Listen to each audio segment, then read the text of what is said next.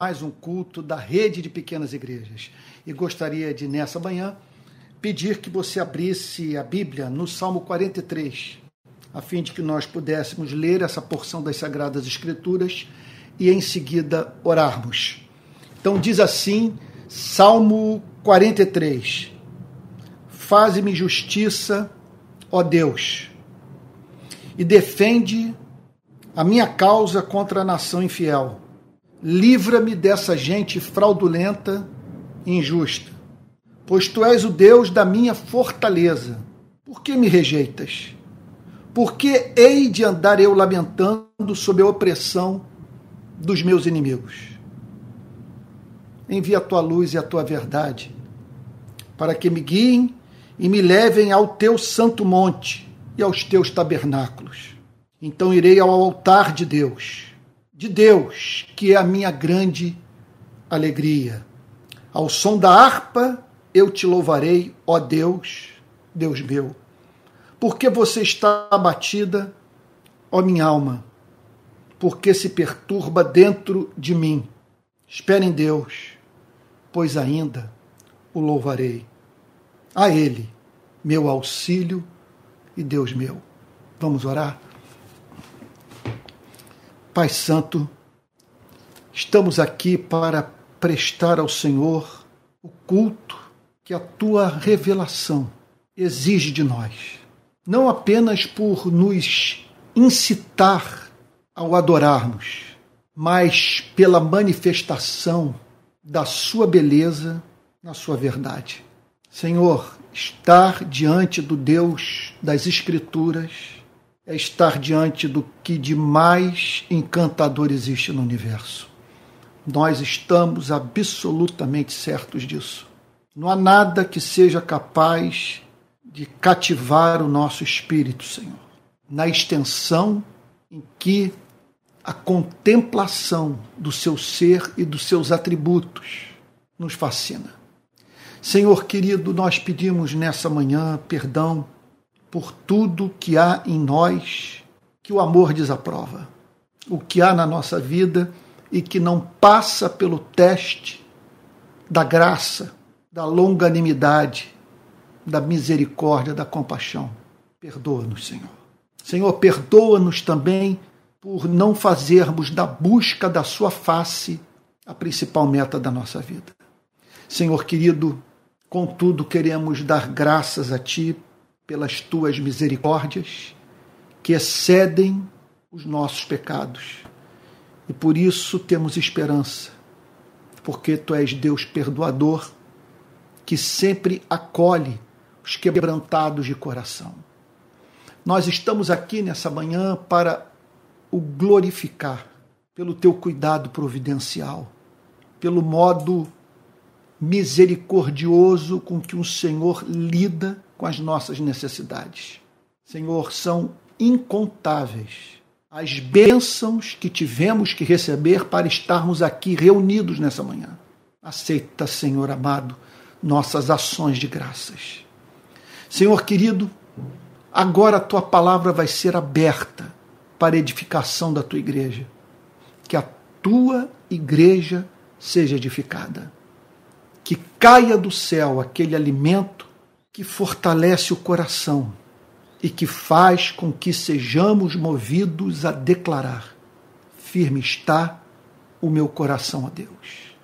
Senhor, essa é oração que apresentamos a Ti, em nome de Jesus com perdão dos nossos pecados. Amém.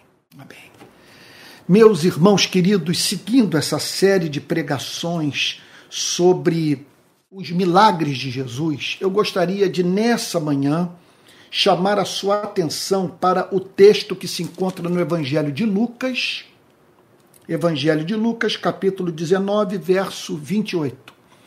Lembrando a todos que Assim eu tenho feito já há quase dois anos. De manhã eu tenho pregado sobre os milagres de Jesus. E à noite, no culto das 18 horas, eu tenho pregado sobre as parábolas de Jesus. Então, quem tem nos acompanhado, pela infinita bondade de Deus, eu estou certo disso, é, tem se visto diante da oportunidade de conhecer mais a Cristo. E esse é o principal é, é ob, objetivo da revelação: que nós conheçamos o Deus que se revelou no seu único filho. Então, Lucas capítulo 19, versículo 28. Encontrou? Diz assim o texto inspirado. E depois de dizer isto, Jesus prosseguia sua viagem para Jerusalém. Tudo aqui programado, tudo deliberado, seguindo assim um plano pré-estabelecido. Jesus estava indo para Jerusalém a fim de cumprir o propósito do Pai, de levar adiante a sua obra salvífica e redentora. E assim nós deveríamos seguir também o exemplo de Cristo, pedindo graça a Deus para que toda e qualquer movimentação que façamos nesse planeta tenha como objetivo cumprirmos o chamado de Deus para a nossa vida. Então, o texto declara que o Senhor Jesus prosseguia sua viagem para Jerusalém.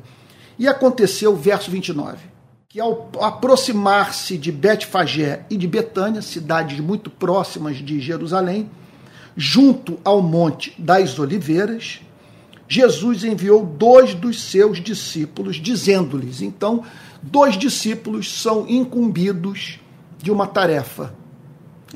Isso é algo que sempre me chamou atenção nas Sagradas Escrituras, porque há duas espécies de vontade de Deus é, que nós devemos conhecer e às quais submeter as nossas vidas.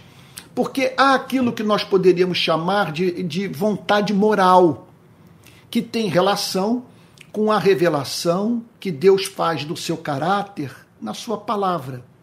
Então, sendo assim, ele nos chama pelo Espírito Santo a nós encarnarmos a palavra, deixarmos a palavra esculpir o caráter de Cristo em nós e fazermos, portanto, da sua revelação a nossa regra de fé e prática. Agora, ao lado desse chamado, vamos assim dizer, universal, há aquilo que é específico factual, que varia de pessoa para pessoa, que Deus não pede de todos. E às vezes pede exclusivamente de um discípulo seu. Olha, é sobre isso que essa passagem fala. O texto simplesmente declara que dois discípulos haviam recebido a incumbência de se dirigirem para uma cidade a fim de trazerem um jumentinho para Cristo. Quer dizer, você não acha isso impressionante, encantador e não nos faz para, quer dizer, parar para pensar? Porque ninguém mais no planeta naquele dia havia sido incumbido dessa tarefa. Era uma missão específica e que Deus havia incumbido dois discípulos de cumpri-la. Então, nessas horas fica essa pergunta: como discernir essa vontade que tem endereço, sabe, que tem nome, que tem identidade, essa vontade que não diz respeito a todos, diz, diz respeito apenas à vida de alguns. Deixa eu dizer é, aqui um, um ponto, é, ressaltar um fato e usando a minha experiência como ilustração. Eu não sigo é, um, um, modelo é, pastoral é, que eu poderia chamar de clássico. Aquele que nós vemos é, presente na vida da maior parte dos pastores, se não de quase a totalidade dos pastores brasileiros. Eu entendi que Deus estava, é, de modo paralelo ao chamado para a pregação da palavra, me chamando para o exercício de um ministério de denúncia. Eu fico com muito temor de usar a palavra profético, mas não deixa de ser, embora eu não me veja investido desse poder, dessa autoridade, dessa capacidade de falar de modo inerrante, ou até mesmo naquelas ocasiões em que cônscio da minha, é, é, é, da minha tendência a, a falar com, meu Deus, com forte desejo de, de expressar a vontade de Deus, a forma como Deus interpreta a vida, ou que Deus tem a dizer para as, as pessoas, sabe? É, é, falo que não deveria falar. Ou falo que deveria falar de um modo que não deveria ser dito. Então, veja só. É, de qualquer maneira, eu me senti chamado para ir para as ruas então, ao lado do ministério pastoral, desenvolver uma outra atividade. Uma atividade é, que eu passei a exercer mediante sinais inequívocos da providência divina que Deus estava me chamando para cumpri-la.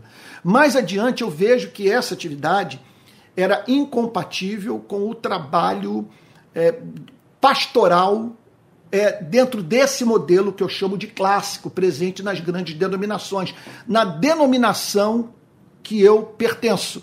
Então eu olhei para aquilo, para esse cenário de chamado cenário de polarização, eu pensei o seguinte, olha, eu não tenho como exercer essa atividade sendo pastor titular de uma igreja. Eu tenho que assumir uma outra função na igreja, um outro pastor tem que estar à frente é, é, dessa congregação, enquanto desempenho um papel é, é, vamos assim dizer, mais de coadjuvante, uma vez que não está dando para harmonizar a, a, quer dizer, ambas as tarefas. E somada a isso, a sobrecarga de trabalho. Bom, por que, que eu estou dizendo tudo isso? Para mim é evidente que Deus me chamou para as ruas, para organizar essas manifestações, para é, é, para denunciar as injustiças tão presentes na nossa cultura, na vida política nacional, nas cidades brasileiras. E eu estou absolutamente certo que esse foi o meu chamado. Deixa eu falar de uma forma mais específica ainda. É, eu, eu, estou certo que Deus me chamou para, para fixar aquelas cruzes em Copacabana para abrir aquelas covas, para estender aqueles varais em Brasília com os lenços brancos. Sabe? Então, eu chegaria ao ponto de dizer o seguinte: que eu fiquei tão certo disso, quanto é aqueles dois discípulos estavam certos de que Deus os estava chamando para trazerem aquele jumentinho para Cristo, a fim de que é, uma profecia se cumprisse. Oh, meu Deus do céu, espero que você esteja me acompanhando no raciocínio. A questão que se impõe é o seguinte: é como discernir essa vontade. Sabe? É como saber que Deus está nos chamando para essa tarefa análoga. Sabe? De você ir ali cumprir uma, uma missão específica. No caso dos, dos dois discípulos, repito, pegar aquele jumentinho e trazê-lo até o Senhor Jesus. Olha, então, eu daria para você as seguintes diretrizes. Olha, em primeiro lugar, essa vontade específica, essa vontade que varia de pessoa para pessoa, essa vontade que, que diz respeito à sua vida, na singularidade da sua existência, ela, em primeiro lugar, sempre estará em harmonia com os valores morais da palavra de Deus.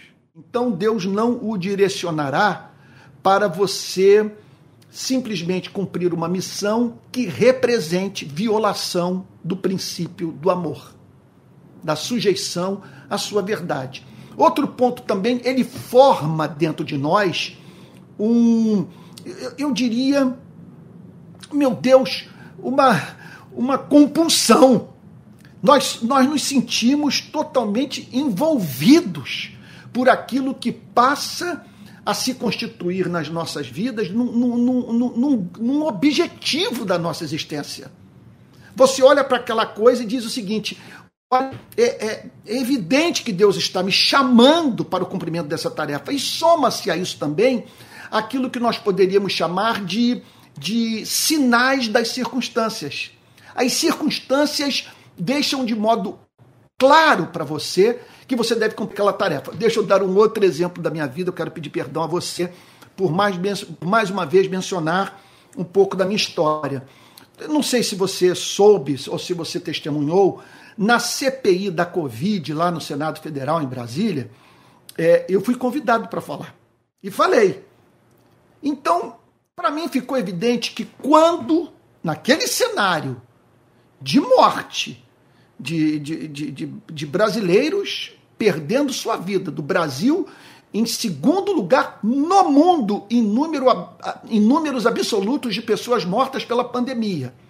Então, naquele cenário de desgoverno, eu, quando me vi diante daquele convite, eu falei: não há mínima dúvida que eu tenho que ir para Brasília. As circunstâncias estão contribuindo para tal. O meu Senado está me dando a oportunidade de eu dizer o que penso. E, consequentemente, acredito que ao dizer o que penso, eu, estarei representando meus irmãos na fé. E, e, e, milhões de brasileiros que pensam de modo idêntico ao meu. E com isso estarei declarando aquilo que julgo que um profeta, desses que nós encontramos no Antigo Testamento, ele eh, declararia para as autoridades públicas, quer dizer, oh meu Deus, é, é, quer dizer que que eu estaria ali diante da oportunidade, isso que eu estou querendo dizer, de falar aquilo que um profeta do Antigo Testamento falaria se estivesse no meu lugar e que precisava ser dito. Então, você está entendendo o ponto? Existe essa espécie de vontade. No caso daqueles discípulos, no, veja, de certa forma, uma coisa que não tinha de relação direta, apenas indireta, com os dez mandamentos. É claro que os dez mandamentos estavam envolvidos ali, por exemplo, o mandamento de amar a Deus. Se eu amo, eu me submeto à sua vontade. Ok? Contudo, se tratava de algo que dizia respeito à vida daqueles dois homens. Exclusivamente. E o que eu estou querendo dizer é que o mesmo pode acontecer na sua e na minha vida, e Deus pode, em conexão a isso, é, nos apresentar é, assim sinais evidentes, indicadores de que ele está nos chamando para o cumprimento de uma tarefa específica.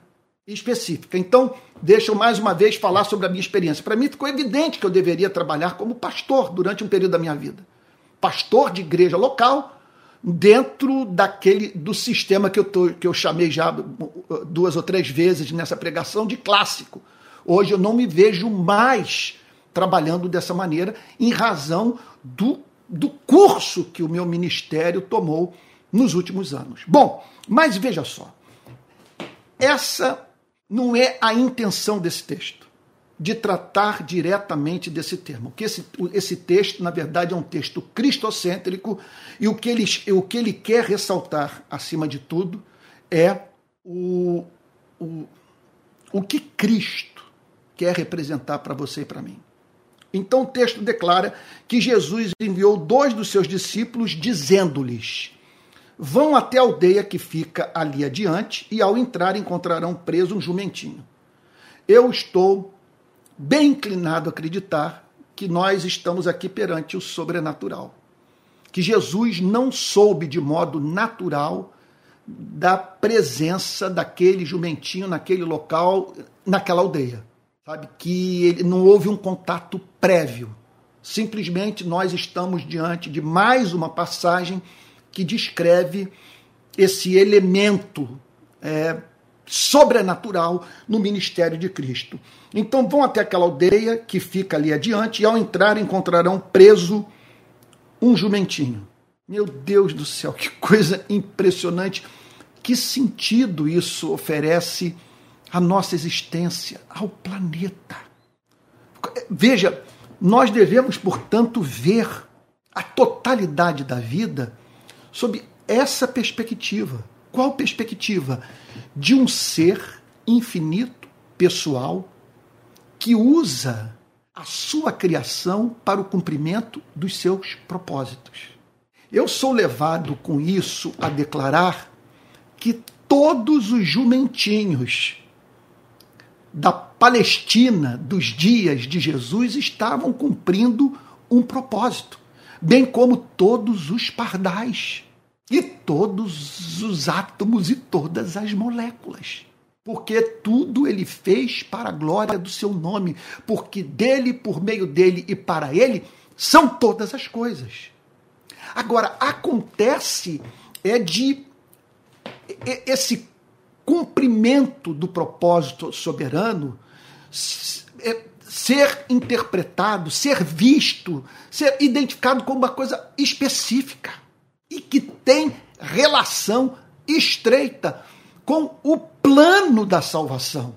Então, me permita dizer, os demais jumentinhos do, do Israel dos dias de Jesus estavam cumprindo a, a, a, a finalidade da sua criação, sabe? E, e, e, e, levada a cabo pelo poder de Deus, pela sua soberania, pelo seu governo providencial. Agora, coube a Deus, na sua soberania, chamar aquele jumentinho para cumprir essa missão extraordinária. A missão, portanto, de ser símbolo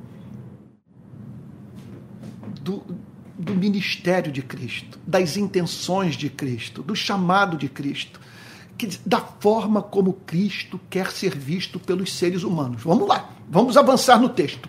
Vão até a aldeia que fica ali adiante e, ao entrar, encontrarão preso um jumentinho, o qual ainda ninguém montou.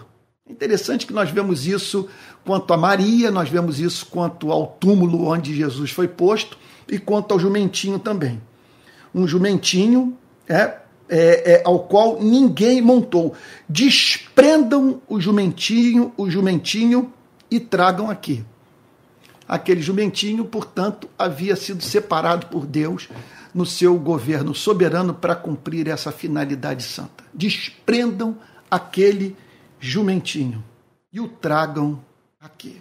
Meu Deus, que coisa linda! E é claro que nós podemos ampliar essa visão, vendo anjos interagindo com esse planeta, de modo que o que Deus decretou na eternidade seja levado a cabo é, pela, pela, pela sua, quer dizer, pela sua criação, a fim de que a sua glória se manifeste os seus planos redentores, portanto, se cumpram. E, então, fazia parte desse plano todo abrangente e meticuloso a, a utilização daquele jumentinho. Desprendam o jumentinho e tragam aqui. Se alguém perguntar por que o estão desprendendo, se ocorrer de alguém perguntar por que vocês estão é, se apropriando ou se utilizando daquilo que não lhes pertence, ofereçam como resposta a seguinte declaração: porque o Senhor precisa dele. Eu sei que o texto não foi redigido para prioritariamente nos ensinar a lição que eu gostaria de ressaltar nesse ponto da minha mensagem. Contudo, é impossível lermos essa passagem e não chegarmos a essa conclusão. Sobre o que eu estou falando? Eu estou falando sobre propriedade privada. Eu estou falando sobre o modo cristão de administrarmos os recursos que Deus nos permite obter pela sua graça. O texto é muito claro se alguém perguntar por que o estão desprendendo, olha só, respondam assim: porque o Senhor precisa dele. Com isso, ficam evidentes as seguintes verdades. A primeira delas é que o conceito de propriedade privada ele é relativizado pelo, pela grande verdade referente ao senhorio de Cristo sobre o planeta, sobre a vida como um todo. Ao Senhor pertence a terra e tudo que nela se contém. Então, portanto, é, aquele jumentinho, em última análise, não pertencia ao seu dono, e sim ao seu Criador. E fica, portanto, assim evidente que o Criador pode demandar de nós a devolução, que pode ser perene, pode ser temporária daquilo que graciosamente ele nos deu. De você olhar para alguma coisa e dizer o seguinte, como a finalidade disso que eu possuo é promover o reino de Cristo, eu devolvo a Deus, a fim de que Deus se utilize daquilo que ele me deu e do que eu sou simples administrador e não proprietário. O texto é muito claro. Por que o estão desprendendo? Com isso, é, nós nos deparamos com um princípio ético por excelência do cristianismo, que tudo que temos e somos deve cumprir a finalidade precípua de servir aos propósitos de Deus nesse planeta. Por que o estão desprendendo? Ele poderia cumprir as mais diferentes finalidades naquele dia. Mas Jesus havia determinado que aquele jumentinho o serviria de uma forma específica e que cabia ao seu dono, ao ouvir os discípulos declararem, porque o Senhor precisa dele, simplesmente. E olha, que eu vou usar é de um antropomorfismo: devolverem a Cristo aquilo que pertencia ao Criador. Então, por que o Senhor precisa dele? Aí façamos uma pergunta agora, tá bom? É, que não tem a ver, repito, com a mensagem central do texto, mas que é, é, é uma questão para a qual nós somos remetidos em razão do que o texto diz, porque o Senhor precisa dele. Aí eu fico a pensar no seguinte ponto: Vamos lá. É, o que hoje você e eu possuímos e que Deus está dizendo para você e para mim, eu preciso do que você tem para cumprir o meu plano, para socorrer alguém, para expandir o meu reino, para manifestar a minha graça. O Senhor precisa dele. Então, esse é o momento da nossa vida, diante de um fato como esse, de nós pegarmos, olha, a começar pelo nosso corpo, todos os nossos membros, nossa vida intelectual, o nosso tempo, as nossas posses, sabe, os nossos cursos, os nossos diplomas, as nossas realizações, pegar tudo isso e botar no altar e dizer: Senhor, é, que se cumpra em mim conforme a Sua vontade. Em última análise, eu, eu, eu, é, eu não sou dono, nem mesmo daquilo pelo que, com o suor do meu rosto, eu conquistei. Então eu devolvo a ti.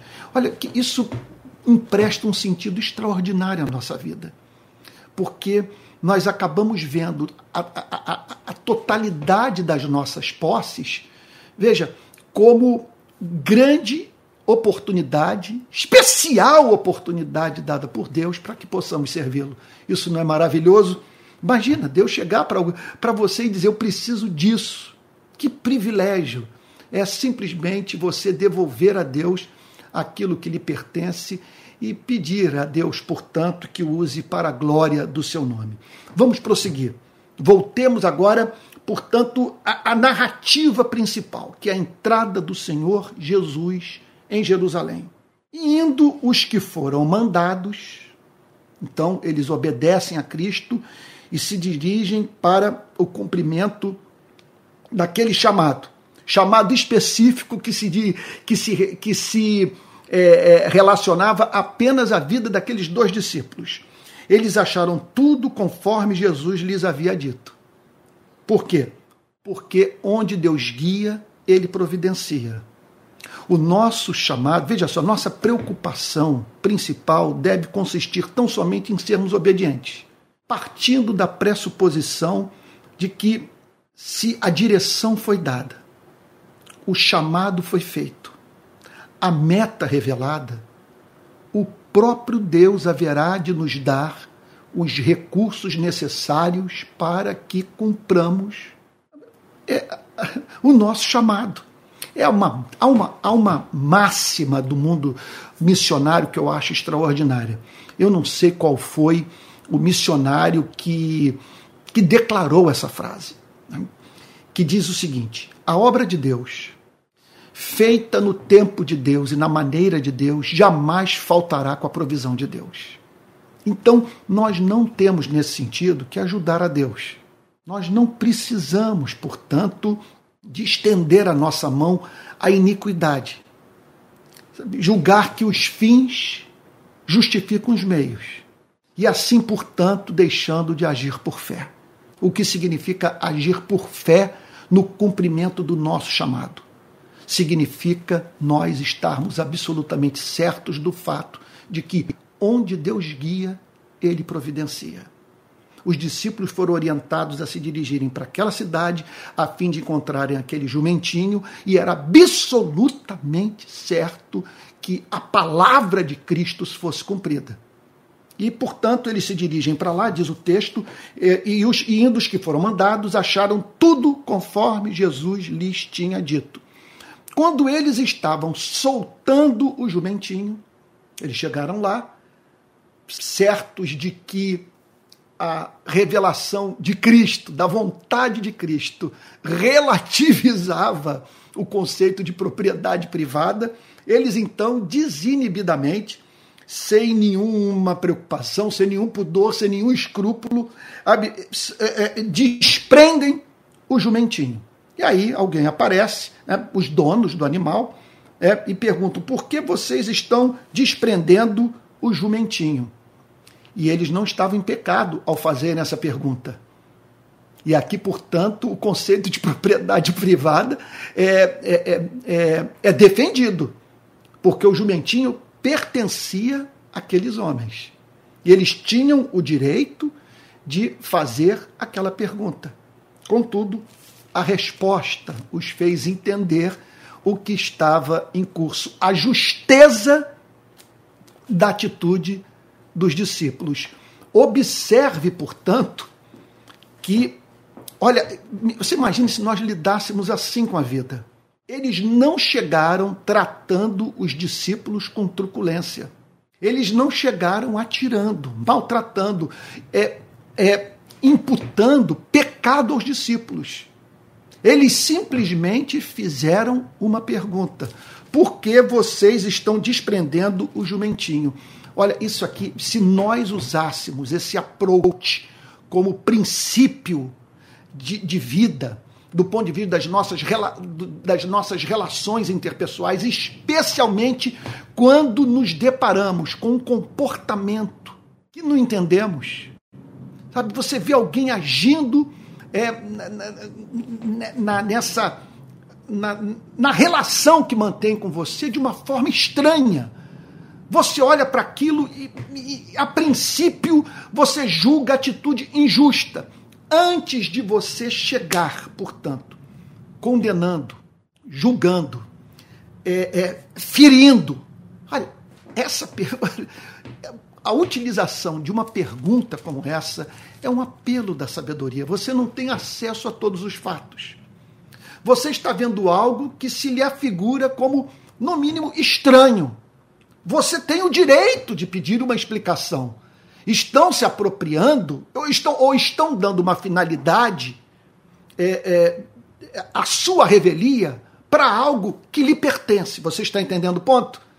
Mas veja, a parte que poderia se sentir profundamente ofendida, em, em vez de inicialmente partir para a briga, faz uma pergunta racional.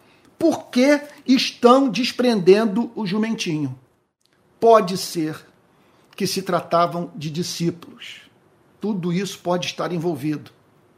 Pode ser que, eh, que era gente que conhecia Cristo. Nós não temos acesso a todas as informações. De qualquer maneira, aqueles homens usaram de, oh meu Deus, é, de uma forma de tratamento. Eles manifestaram uma reação que se fosse elevada por você e por mim à categoria de princípio, de princípio de vida, nós seríamos poupados de muito sofrimento. Olha, tem uma história vivenciada por mim no início do meu ministério, que marcou profundamente a minha vida e a partir dali eu aprendi a me relacionar com as pessoas a partir desse princípio, desse approach dos donos do jumentinho. Eu, eu estava na igreja Betânia, naquele período eu trabalhava com a juventude da igreja Betânia, anos 80, se não me falha a memória, é isso, anos 80. E me procuraram dizendo que um membro da juventude havia se apropriado de dinheiro da igreja. E eu procurei, e dando como líquida e certa a informação, para depois me ver diante de um desmentido, da parte acusada se defendendo sem que eu tivesse o mínimo, o mínimo subsídio para estabelecer a culpa. Ali eu aprendi essa lição. Nunca, jamais na minha vida agirei assim novamente. Então, o que me cabia fazer naqueles dias era me aproximar dessa forma. Sabe? Eu não tenho acesso a todos os fatos. Pode ser que a informação que me foi passada esteja equivocada. Então, a mim me cabe indagar. E foi o que aqueles homens fizeram, porque estão desprendendo o jumentinho. Eles responderam: porque o Senhor precisa dele. Porque o Senhor precisa dele. Que coisa maravilhosa. Que sentido isso é, empresta a tudo que temos, a tudo que somos. Porque o Senhor precisa dele. Não cabe a você e a mim agora fazer essa pergunta, sabe, daquilo que eu possuo. O que o Senhor está nesse momento precisando para o cumprimento de alguma finalidade? Sabe? O que o Senhor quer fazer com o meu corpo, com o meu conhecimento, com o meu dinheiro, com o meu tempo, com a minha casa, com os meus relacionamentos, com a, a, o poder de que dispõe, com essa esfera de autoridade, sabe? É, é, é, é, é a, quer dizer, que, que, que faz parte da minha vida. O que o Senhor quer de mim? Porque o Senhor precisa dele. Agora nós vamos entrar na parte bem essencialmente cristológica. Vamos parar de pensar exclusivamente, nós vamos pensar em, em Cristo. Olha só, porque o Senhor precisa dele. Então, os discípulos trouxeram o jumentinho até Jesus. Os discípulos trouxeram o jumentinho até Jesus. Que cena linda, né? A gente trazer, quer dizer, o que tem a Cristo. Então, eles trouxeram o jumentinho a Jesus e, pondo as suas capas sobre o animal, ajudaram Jesus a montar. Aí eles entenderam a finalidade. A finalidade era a de usar o jumentinho como meio de transporte. Então, eles pegaram o jumentinho e o trouxeram a Cristo, e ficou claro para eles, preste atenção no que o texto está dizendo, que ele é muito, é uma passagem profundamente cristológica. Ela ou, ou seja, é uma passagem que nos ajuda a entender da pessoa de Cristo. O segredo de ler a Bíblia é fazer perguntas ao texto por que ele escolheu esse animal. Ele queria entrar montado no animal, ele queria usar um animal como meio de transporte. Porque o jumentinho? Os discípulos entenderam que essa era a finalidade. Aquele jumentinho havia sido criado com o propósito de servir de meio de transporte, sabe, para Cristo. Isso não é encantador? Não é maravilhoso? Eu peço a Deus, Senhor, faz da minha vida o que o Senhor fez, sabe? É, com, com, com a vida daquele jumentinho. Que também Cristo me use, que eu seja veículo do cumprimento da vontade de Cristo nesse planeta. Que, deu, que Cristo use minha vida e tudo que eu tenho, tudo aquilo que eu sou. Então eles trouxeram o jumentinho até Jesus e, pondo as suas capas sobre o animal, ajudaram Jesus a montar. Botaram suas capas sobre o animal a fim de que Jesus pudesse ter um assento pudesse encontrar um ponto de equilíbrio, sabe? A fim, portanto, de que Jesus pudesse, assim, montado naquele jumentinho, entrar em Jerusalém. Então vamos imaginar a cena. Vamos lá, vamos lá, vamos. Outro segredo da, da, da, da leitura, é, eu diria, rica, transformadora, abençoada das Sagradas Escrituras é o uso da imaginação. Então faça perguntas ao texto. Por que montado no jumentinho? E agora, é, é, é, imagine a cena. Pense nisso. Jesus chegando em Jerusalém, montado num jumentinho. O que, o que essa imagem traduz? O que ela significa? O que ela quer comunicar? Eu já disse em muitas ocasiões que as manifestações que eu faço desde 2007 são profecias dramatizadas. Crio imagens que comunicam aquilo que eu quero declarar. Ou seja, é, é, a, a iniquidade que eu quero denunciar. O problema para o qual quero chamar a atenção da sociedade, da imprensa e das autoridades públicas. Então, eu chamo é, essas manifestações de profecias dramatizadas. Eu crio imagens, juntamente com os demais amigos do Rio de Paz, a fim de que as pessoas entendam o que está acontecendo no país. Jesus está aqui se fazendo valer dessa forma de comunicação é uma profecia dramatizada. Aqui há uma dramatização deliberada. E, e, e a riqueza dessa imagem é profundamente comovente. Aqui, portanto, repito, é cristologia pura. Vamos então prosseguir. Olha só. Então trouxeram, me perdoe repetir, trouxeram o jumentinho até Jesus e, pondo as suas capas sobre o animal, ajudaram Jesus a montar. Então lá está a cena. Jesus chegando em Jerusalém montado no jumentinho. À medida que Jesus avançava, conforme ele ia se aproximando da cidade, note bem, o rei voltando para Jerusalém. O rei voltando para Jerusalém montado no jumentinho.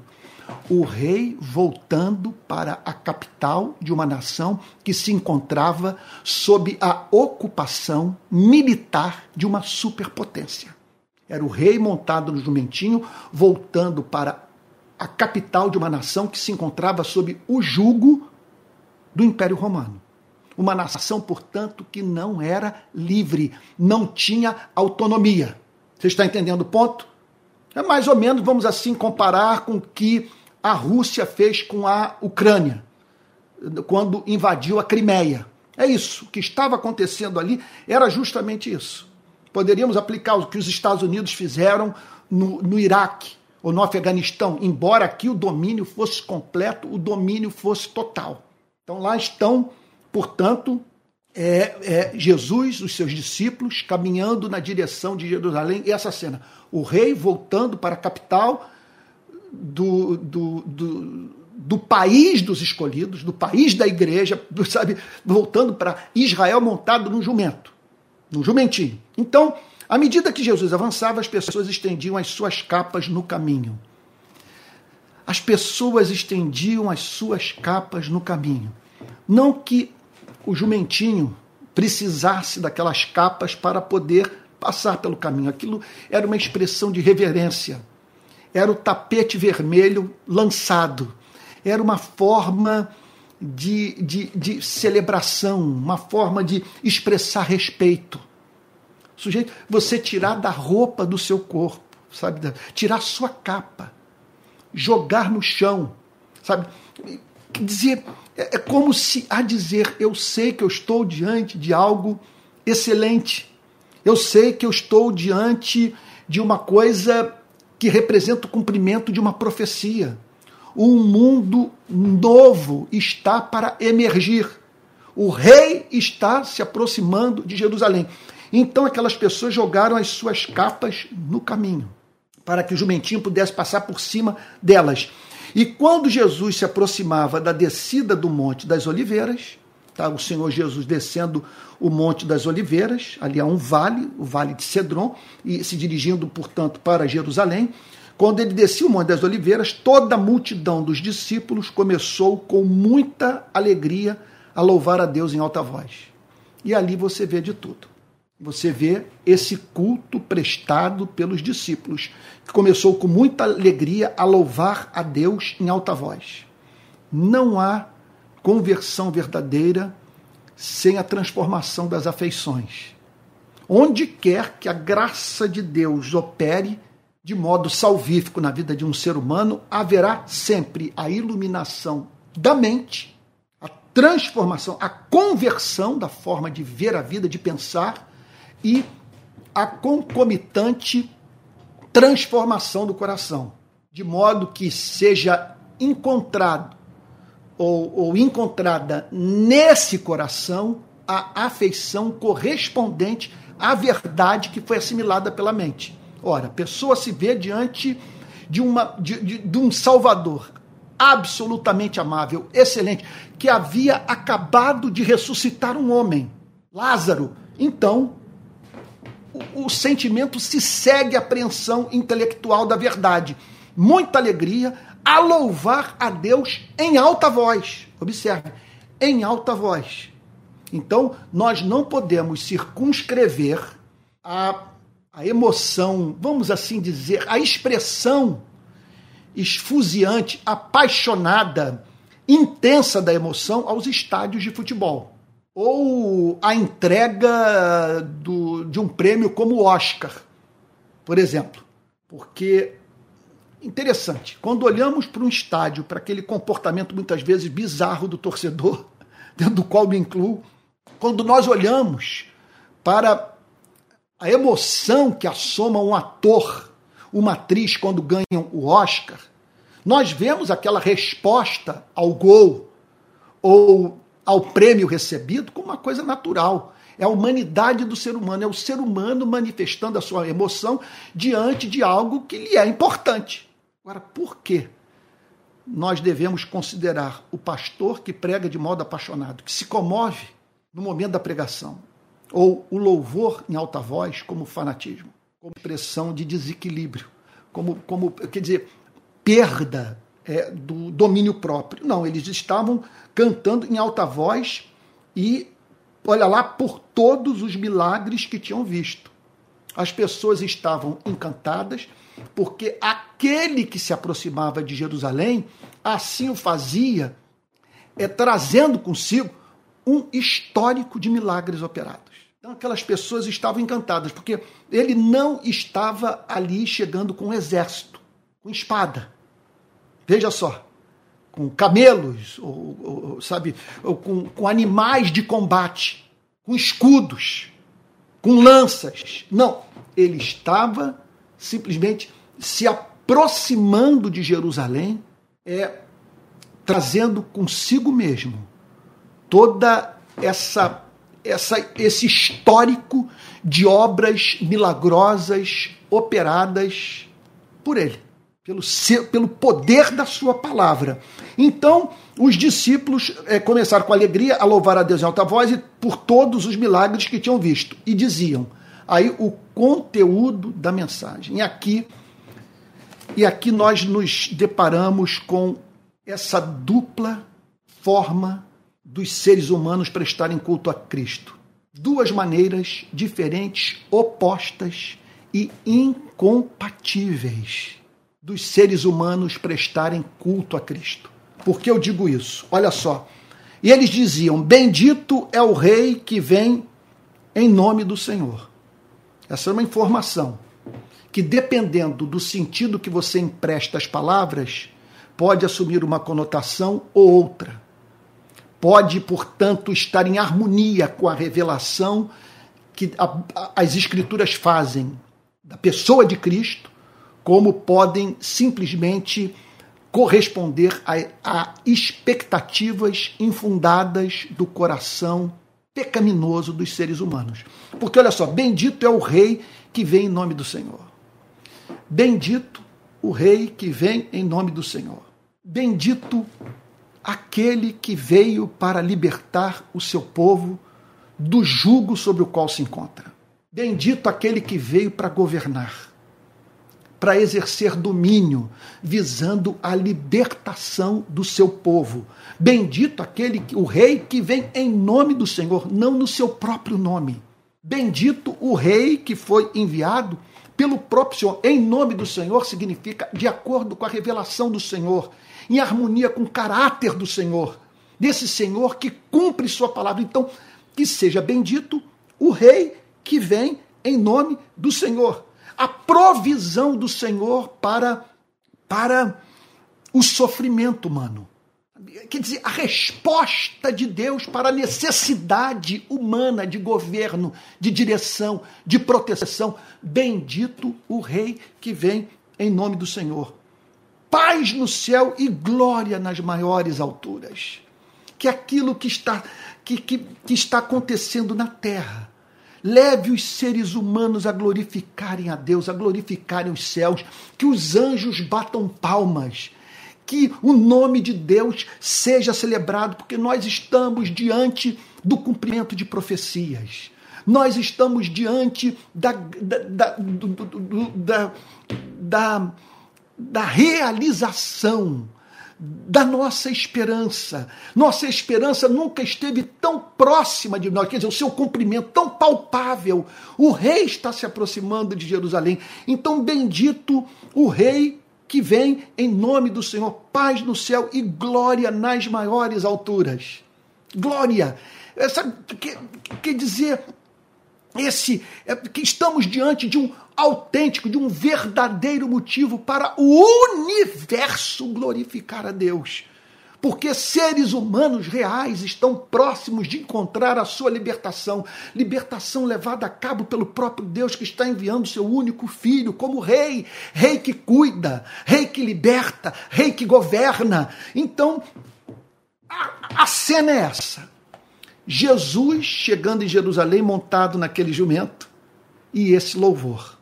E esse louvor. Pois bem, pois bem, os fariseus, alguns fariseus, lhe disseram em meio à multidão. Eles se aproximaram de Cristo. E eles não se dirigiram à multidão por covardia. Eles se dirigiram a Cristo. Mestre, repreenda os seus discípulos. Por que os fariseus disseram, Mestre, repreenda os seus discípulos? Em primeiro lugar, porque eles não acreditavam em Cristo. Eles não viam excelência em Cristo. E eles sabiam que havia um conteúdo subversivo naquele louvor.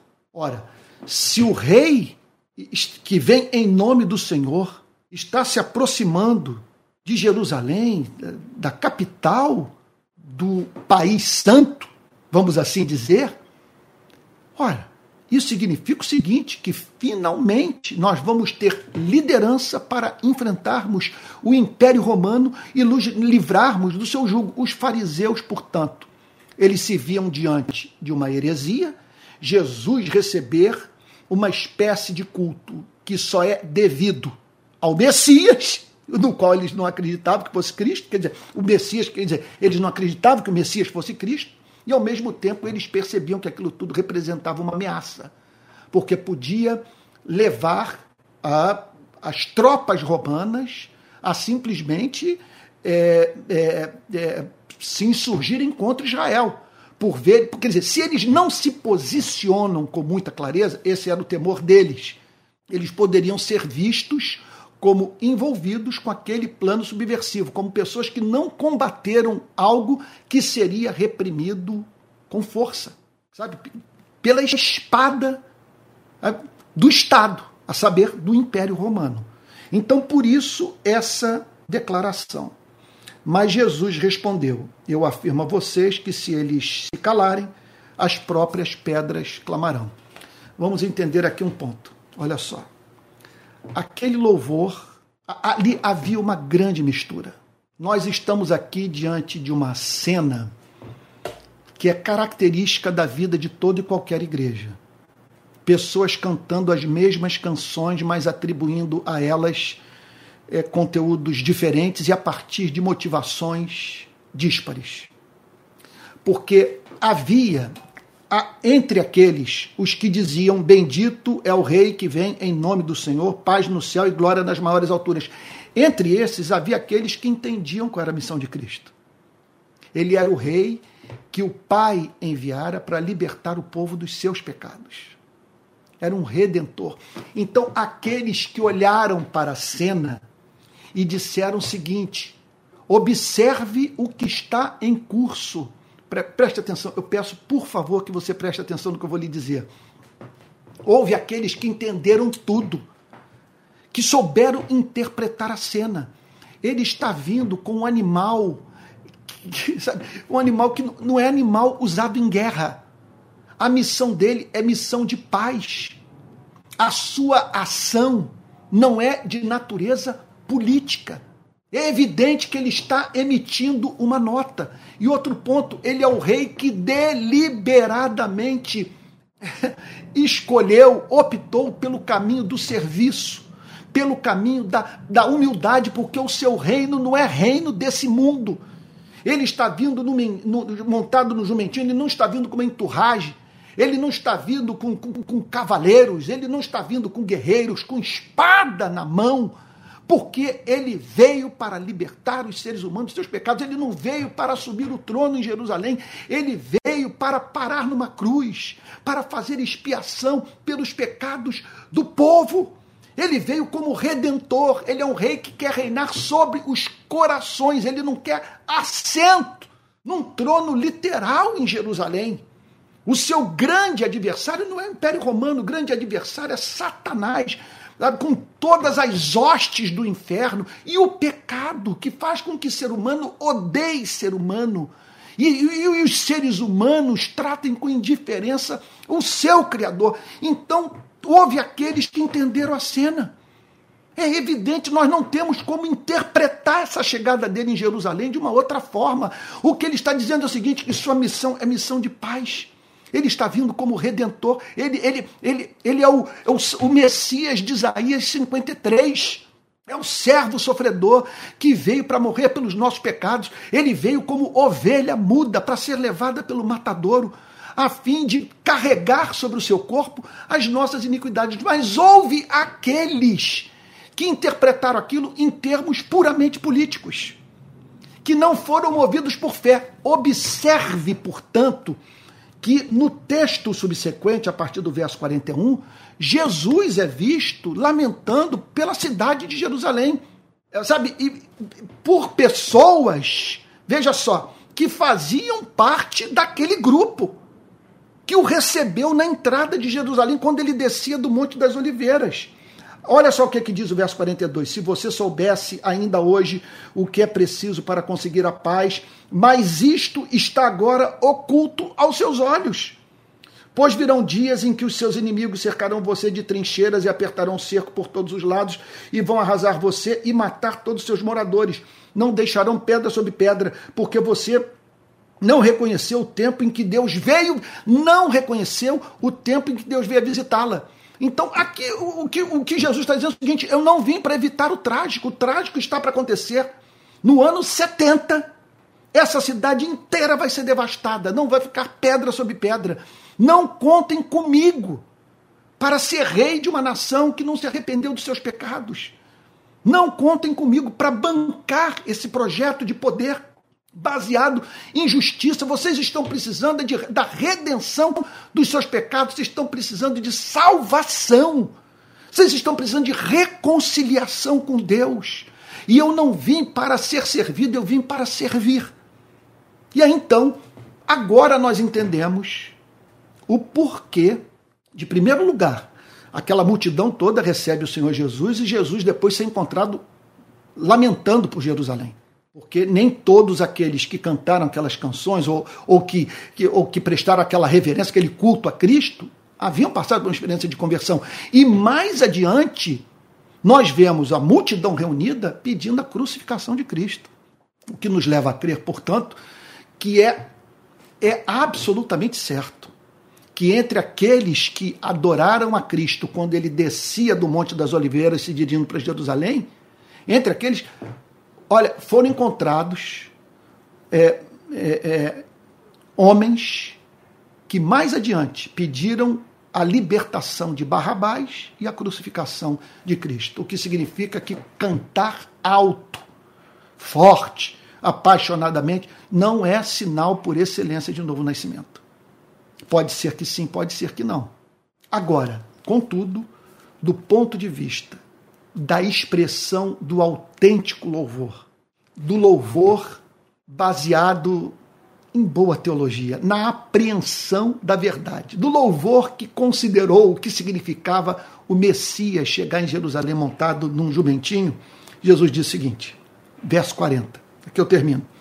Eu afirmo a vocês, Jesus dizendo para os fariseus: se eles se calarem, se eles não falarem sobre o que estão sentindo, se não expressarem o seu sentimento, o seu amor, o seu culto, sua gratidão a Deus, as próprias pedras clamarão. É uma forma hiperbólica de, de comunicar a verdade. É o que Jesus está dizendo é o seguinte: o que está em curso é tão santo, é tão glorioso, é tão revelador do amor de Deus por vocês, que se vocês não perceberem isso e a percepção da glória dessa verdade não, não os mover a falar, olha, as pedras vão clamar. É como se ele dissesse o seguinte: a criação, até do ponto de vista daquilo que, que, que de uma forma mais patente nós consideramos inanimado, sem ânima, sem a capacidade de, de, de, de livre expressão, manifestará o louvor que é devido a Deus. As pedras clamarão. Então, quer dizer, é, a, a vida será forçada a falar aquilo que a igreja não foi capaz de declarar é o que Jesus está dizendo.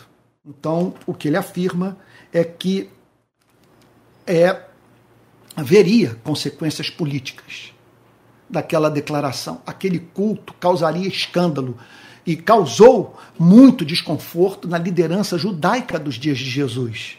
Contudo, Jesus é movido a dizer: se eles se calarem, as próprias pedras clamarão. Que significa, portanto, que o que é a igreja? A igreja é a comunidade daqueles que não conseguem se calar. E quando essa igreja é encontrada falando mais sobre política do que sobre o significado de Jesus montado num jumentinho chegando em Jerusalém, essa igreja está simplesmente evidenciando que não compreendeu nada. Porque é impossível se calar. É impossível você se deparar com a cena e ter mais interesse por qualquer outro assunto. Você é movido a falar você tem que dizer: Bendito o Rei que vem em nome do Senhor, paz no céu e glória nas maiores alturas. Porque a profecia se cumpriu. Seremos um povo com o Rei. Seremos um povo a viver sob um governo justo, santo, misericordioso. Um povo que viverá em sujeição ao enviado do Pai, porque é o Rei que vem em nome do Senhor mais um rei que, que garante a vitória sobre os nossos adversários espirituais, que nos liberta do egoísmo, da indiferença, do rancor, da, do fanatismo, da estupidez, da idolatria. É o rei que perdoa pecados é o Rei que vem para reinar sobre os nossos corações, exercer governo espiritual sobre as nossas vidas, de modo que, por meio dessa relação, ele seja Rei no coração de, de número incontável de homens e mulheres de todas as tribos, línguas, povos e nação. Então é isso. Esse é o nosso Cristo não é um Cristo que vem com fuzil na mão, com arma de fogo, dentro de um blindado. Sabe, é o Cristo que vem montado num jumentinho, a fim, portanto, diante dessa, dessa pregação dramatizada, leve todos a entender que tipo de rei ele quer ser. E se ele, portanto, encontrou como meio de locomoção ideal para expressar os seus valores, a sua missão, um jumentinho, sabe? o que cabe a você e a mim fazermos com os nossos sonhos de grandeza, de fama, de poder? Que Jesus disse é o seguinte: nada mais condizente com a minha missão, com a minha relação com esse planeta, com os, com os, com os poderes desse mundo, do que eu chegar em Jerusalém montado no jumentinho. Meu Deus, qual é o nosso problema? Qual é o problema da classe governante, da classe política brasileira? É que ninguém quer ser visto cumprindo esse papel. Ninguém quer ser visto montado num jumentinho. Sabe? Ninguém quer ser coadjuvante, ninguém quer servir. Ninguém quer optar deliberadamente pelo caminho da, do serviço humilde. Todos querem visibilidade, todos querem ser vistos, amados, sabe? Todos querem ser reverenciados. E aqui está o Rei do Universo emitindo essa nota. Que nota, meu Deus, que nota. Em última análise, por que as guerras? Por que as revoluções? Sabe? Por que tanto sangue derramado? Por que tanta disputa de poder? Sabe? Simplesmente Jesus, ao tomar essa decisão, ele emite uma nota para o nosso planeta. Se vocês vivessem assim, sabe, não seriam encontrados nos campos de batalha, matando uns aos outros. Sabe? Com isso, Jesus banaliza os poderes desse século.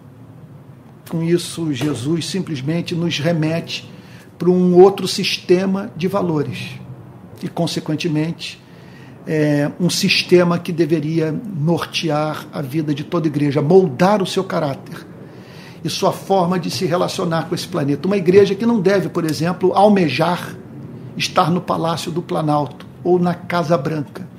Uma igreja que deve sempre seguir os caminhos do seu Salvador e preferir tomar o caminho da, do serviço humilde sabe? que faz assim, portanto, com que seres humanos sejam levados a dizer: Bendito é o Rei que vem em nome do Senhor, paz no céu e glória nas maiores alturas. Vamos orar? Pai Santo, nós te agradecemos por essa cena extraordinária, por essa imagem. O Evangelho inteiro nos é apresentado nessa cena Jesus se dirigindo para Jerusalém montado num jumentinho. Essa é a nossa fé, esse é o nosso Cristo, esse é o nosso conceito de poder. Essa é a forma de nos relacionarmos com o mundo. Nós te agradecemos por esse deboche, porque aqui o nosso Salvador está debochando dos nossos sonhos de grandeza. Senhor, que nos identifiquemos contigo. Que não busquemos fama, Senhor, visibilidade, ou adornarmos a nossa vida com esses símbolos de poder, que nós o imitemos, Senhor, e que nos alegremos de nos identificarmos, identificarmos com o seu modo simples de amar, servir e salvar. Ajude-nos a vermos como o Senhor é. Ajude-nos a vermos o nosso Salvador de acordo com essa imagem do Senhor montado no jumentinho. E não permita que a nossa relação contigo se torne circunscrita apenas a obtenção de bens temporais. Senhor, muitos ali naquele dia esperavam Cristo que viesse para reinar e para tornar o seu povo politicamente livre de toda opressão.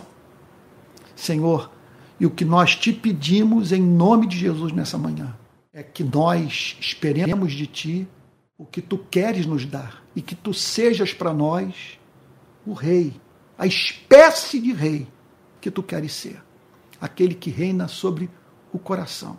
Que não garante vida fácil nesse mundo, mas nos assegura da bênção da vida eterna, a ser vivida na Nova Jerusalém, sobre o governo desse amável e humilde Redentor a quem amamos e ao qual queremos servir por toda a eternidade. E é no nome de Jesus que nós oramos, com perdão dos nossos pecados. Amém. Amém. Meus irmãos queridos, olha, eu estou sob o impacto dessa imagem. Nunca em 40 anos de cristianismo, essa é a benção da pregação expositiva.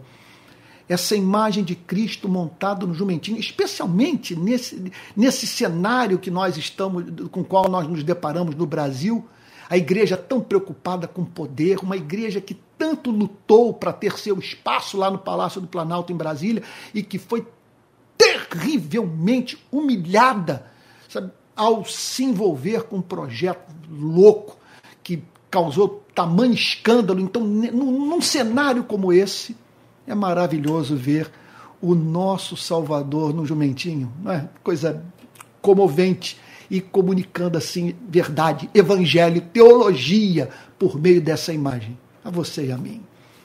Bom, gente querida, olha só. Esse é um culto da rede de pequenas igrejas. Nós nos reunimos todo domingo, 10 da manhã, e às 18 horas. Hoje eu estarei às 18 horas pregando novamente, só que na parte da noite eu estou me dedicando à análise das parábolas de Cristo registradas por Mateus, Marcos, Lucas e João.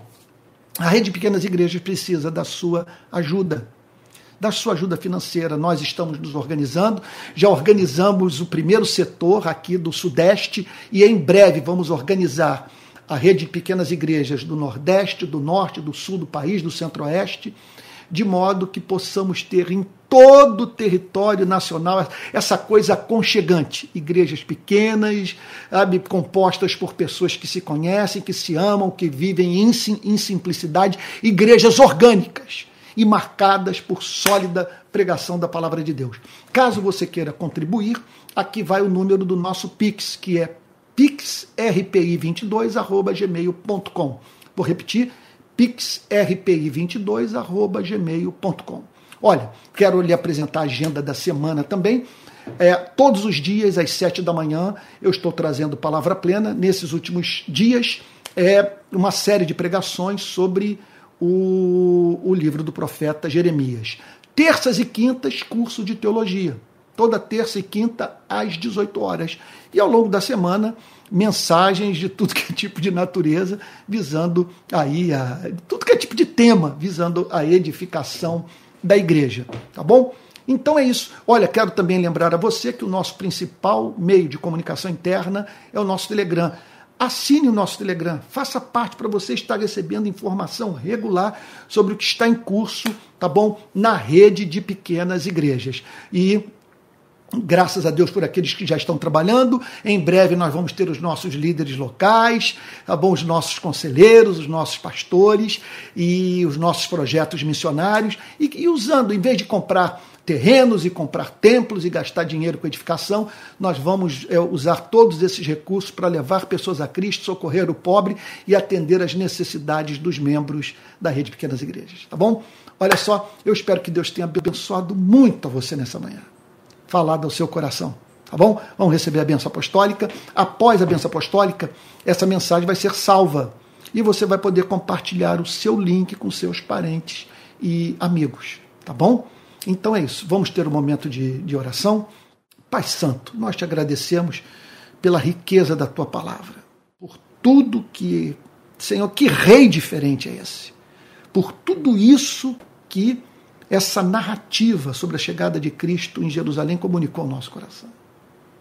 Te agradecemos por servirmos a um rei tão amável, realmente interessado na felicidade do seu povo e que a graça do nosso Senhor e Salvador Jesus Cristo, o amor de Deus o Pai e a comunhão do Espírito Santo sejam com cada um de vocês, desde agora e para todo sempre.